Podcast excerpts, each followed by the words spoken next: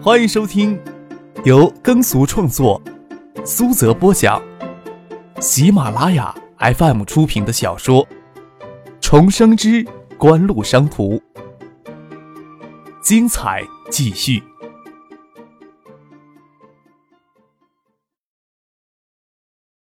第四百一十五集。徐若琳看到张克在这里，有些意思。他上午没有去年级办，都没有人写海报了。张克打开门，让徐若琳跟那个男的进来。看见猛了这小子不争气的紧张起来，撇嘴笑了笑。平时呀，再潇洒的一个人，也总有放不开的时候。明知道徐若琳跟那个男的为什么找过来，张克还是问了一句：“你们过来找猛乐有什么事儿吗？”那个男的看了张克一眼。没有理会他，直接问猛乐：“嘿，我说你小子在这搞什么鬼啊？为什么我今天早上接到通知说那份项目书在你手里啊？”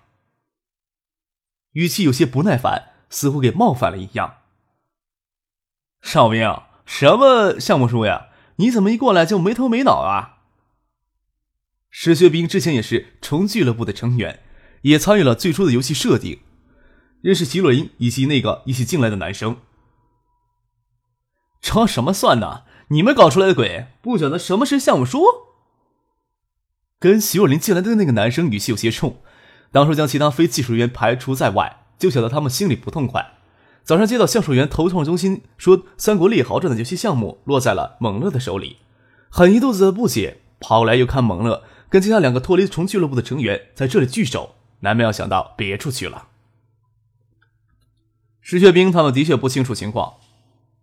张克往前站了一步，我来给你解释是怎么一回事儿。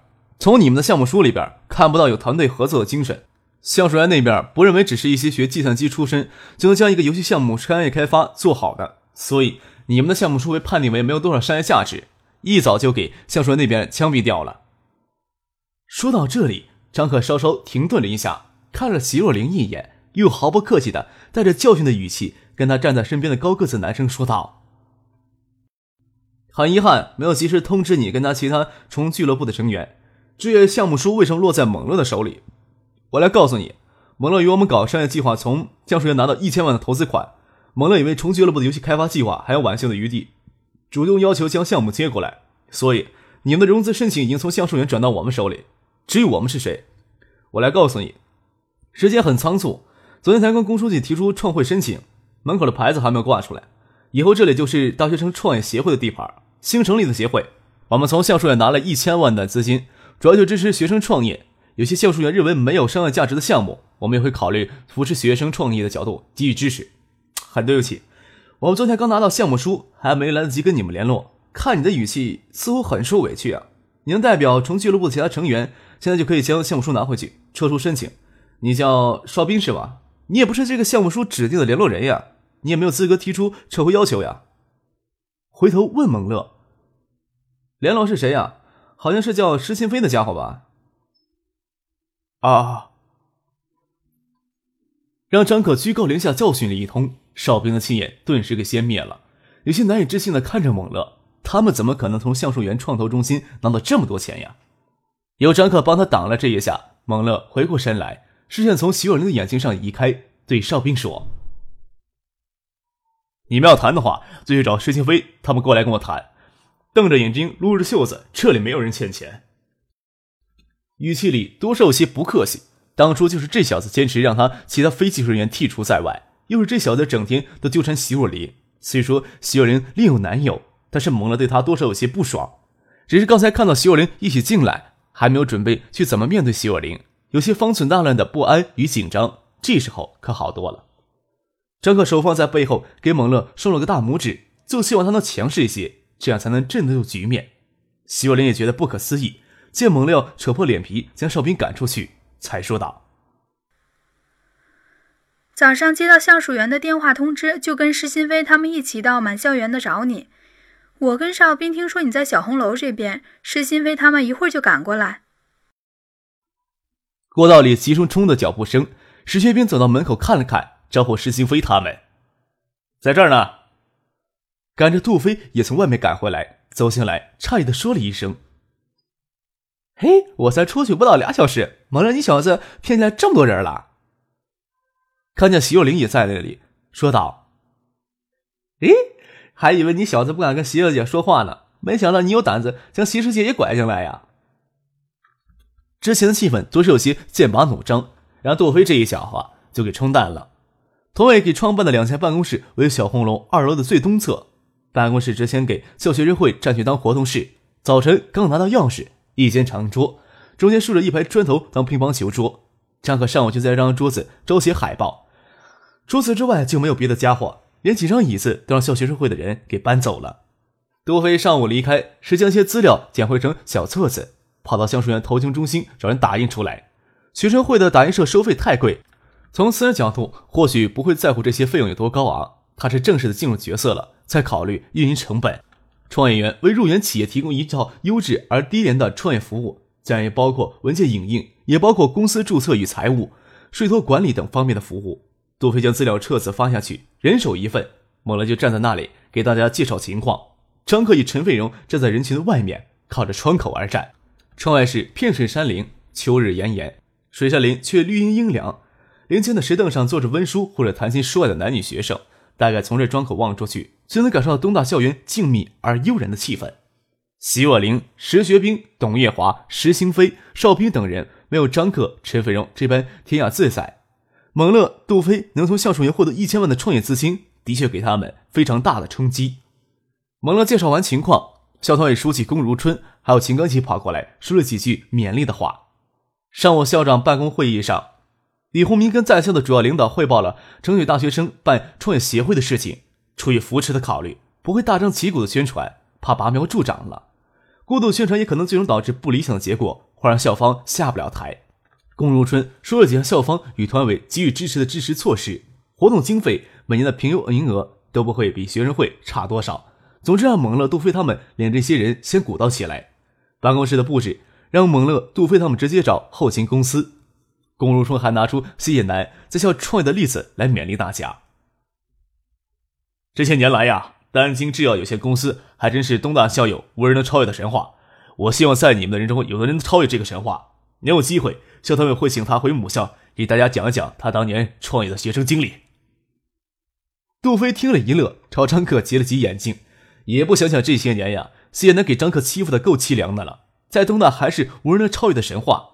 不晓得他还有没有勇气回东大来讲述他当年的辉煌历史。说了这些话，龚如春与秦刚就走了，事情还是要交给蒙乐、杜飞他们去做。龚如春与秦刚出现，将徐若琳、石学兵先生等最后的顾虑也打消了。等龚如春、秦刚一走，办公室就反飞迎天的讨论起来。事情差不多就这样。很多东西都在小册子里边。我们成立创协，从橡树园获得创业资金，计划支持学生创业。网吧只是我们第一个创业计划。蒙乐让董月华、石学兵他们去先去屋外讨论，将石新飞留下来谈他们游戏开发的事情。张可踢了杜飞一脚，杜飞心领神会，喊住要跟着其他人一起去万层的徐若琳嬉皮笑脸的说道：“徐师姐，你不留下来指导我们呀？”徐若琳脚下停了一会儿。到底是抑制不住好奇心留了下来，其他人也不说什么。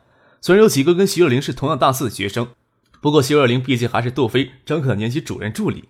石兴飞在东大 BBC 上的号是蔡青虫，经济学院大四的学生，是东大 BBC 主要的主流架构者之一。身材很袖珍，戴着眼镜，文文弱弱，相貌倒是不差。他的女朋友是校篮球队女队的，很漂亮的一个女孩子，只是一米八五的身材，让许多男生都敬而远之。偏偏号称自己有一米六五，实际还要矮一些的施清飞有胆量去追，说是要改良施家后代基因。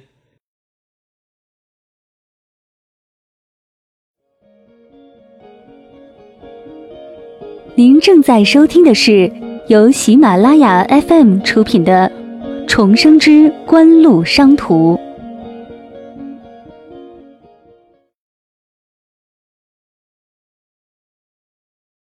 他若是遵循着原来人生轨迹往前走，他会接着读东大的研究生。张克与他接触不过，只晓得这人脾气不错，技术很强，性格却有些弱。还来想想，他有胆量去追求校女球队的女朋友。毕业之后进了建业华为做技术，如此而已。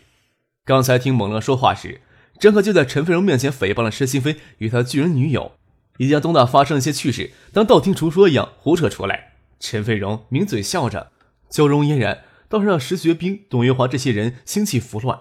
他们时常埋伏在陈飞荣所必经的路上，都见陈飞荣冷厉清艳的面容，何时见过他春色正浓的时候？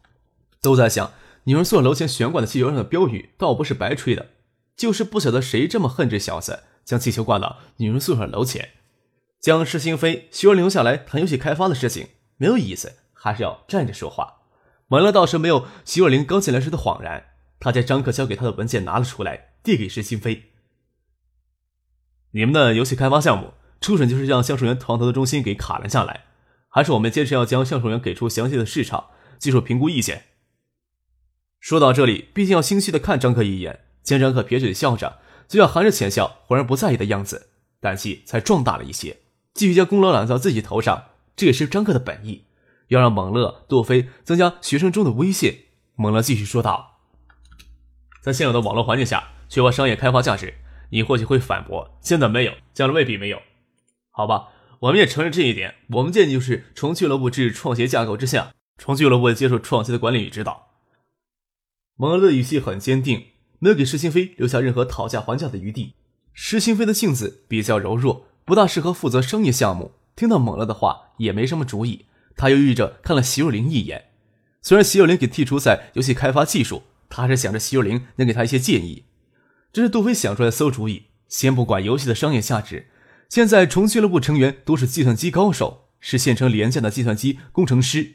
从威尔特网吧实践得来的经验，网吧开起来，大型网吧的网络维护本身就是一件很头疼的事情。将重俱乐部置入创协架构之下，这些问题就不用头疼了。蒙乐没有给石清飞犹豫或者征询徐有灵意见的时间，拍了拍他的肩膀，说道。大型网吧呀，是我们创协第一个创业投资计划。我们会举办网络设计与经费管理系统设计大赛，重俱乐部的成员可以组队参加，奖金也比较可观。我们会邀请橡树园计算机专家与学校的老师做评委。你们是不是可以先搞这个呀？徐若琳碰到好多次张克与蒙乐混在一起的场面，最尴尬的无过于何怀山脚下的那次，但是也没有想到他们关系会亲密到以策划这么大的创业计划。蒙乐能力很强，徐若琳知道。不过，在他看来，杜飞与张可更应该是那种家境很好、能力平平、脾气很倔、不肯吃亏的纨绔子弟。不过，张可刚才教训哨兵的凌厉态度，仿佛绽放出很耀眼的光芒，让他受到很深的感触。张可见蒙了该说的话都说了，搓着手说：“要么你们重俱乐部的成员到这里来商议一下吧。”说完，他与杜飞、蒙乐他们走出，跟石学兵、董玉华他们讨论创协组织架构的事情。将礼物让重俱乐部的成员讨论，重俱乐部成员很快就在屋里发生争吵。有些人纯粹是为了兴趣才加入重俱乐部，重俱乐部之前也不是什么正式组织，都是一个性情相投人聚集到一块儿。他们反对招安，并入创应该是算是形式上的招安。有些人很看重这次机会，不提游戏开发的事情，就是网络设计以及费管理系统大赛就很有吸引力。张克让蒙乐、杜飞他们稍安勿躁，现在重俱乐部已经有一定性的外牌性。还不如让他们自己内部能闹翻歇离，这样才能留下那些有向心力的成员。就算游戏开发项目，仅是因为兴趣，是不能让他们都支撑下来的。最先拂袖而走的是哨兵，他刚才让张可教训，差点让猛乐赶出去，这口气呀，他受不了，当然不会同意非正式从俱乐部置入创协的框架下受制于人。随后又走了四个人，施新飞与另外五个人留了下来。徐若琳犹豫了好久，也决定留下来看一看。看到猛乐缓了一口气儿，这小子大概只关心徐若琳留不留下来。即使徐若琳名花有主，能留在身边看在眼里，感觉呀总是好的，至少不会跟哨兵粘在一块儿了。男人呀，有时候就是犯贱。张克都懒得说蒙乐了。张克看了看屋里这些人，蒙乐、董月华、石学兵之前都是重俱乐部之前的成员，创协的股价差不多能是重俱乐部撑起来的，这也比较符合他最初的设想。重俱乐部本身就积聚了东大这个时期比较优秀的人才。张克在大学里宁可享受幕后难得的悠闲生活，而将表演的风头留给杜飞、蒙乐他们。蒙乐将大家再度召集起来，说道：“创协的运营模式，小册子也都有说明，是采取公司运营与创协相合作的方式。公司负责商业运营，协会负责组织活动。协会这边我来负责，公司那头杜飞负责。下面就让杜飞跟大家说说创协骨干有哪些福利吧。杜飞神色稍敛，让自己看上去成熟稳重一些，说道：“我很希望刚才走掉的那些人，在一年或者两年之后都感到悔之莫及。协会这边的福利无非是参加活动，大家可以有一个情投相应的场所与机会，学校也会给予一些精神上的奖励。除此之外，还有些额外不会拿出广泛的宣传的待遇。创新能不能成功办起来，都依赖于骨干成员的积极参与。骨干成员可以选择与公司签署用工合同，拿一份薪水。”虽然不会太多，不过还是可以补贴一下生活。合同期到毕业为止，不会耽误各位的选择毕业择业。我也很希望一年两年后公司能发展起来，你们都不需要另找工作了，就直接能成为公司的管理人员。创业公司实际上是一体的，主要管理工作由理事会的成员一起承担。比如说创业计划、投资计划审查与执行都理事会成员共同决策。理事会的成员自然要与公司签劳务合同，要拿工资。不过还有额外的选择，就是能获得一定的股权。我希望这一点能激励大家积极努力的成为理事会的成员。哦，我只是名誉理事啊，不干活的。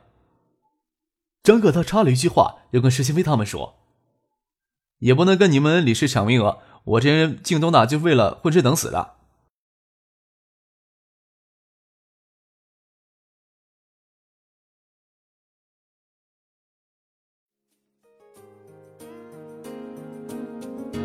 听众朋友。本集播讲完毕，感谢您的收听。